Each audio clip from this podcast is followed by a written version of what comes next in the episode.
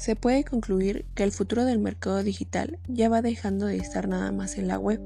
Los teléfonos digitales también serán pronto medios de alto consumo, lo que llevará a las empresas al desarrollo de herramientas como las aplicaciones para celulares, para poder facilitar a sus usuarios el acceso a sus productos y servicios.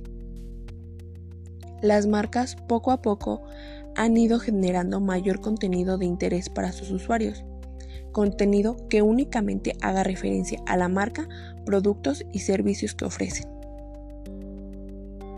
Gracias por su atención.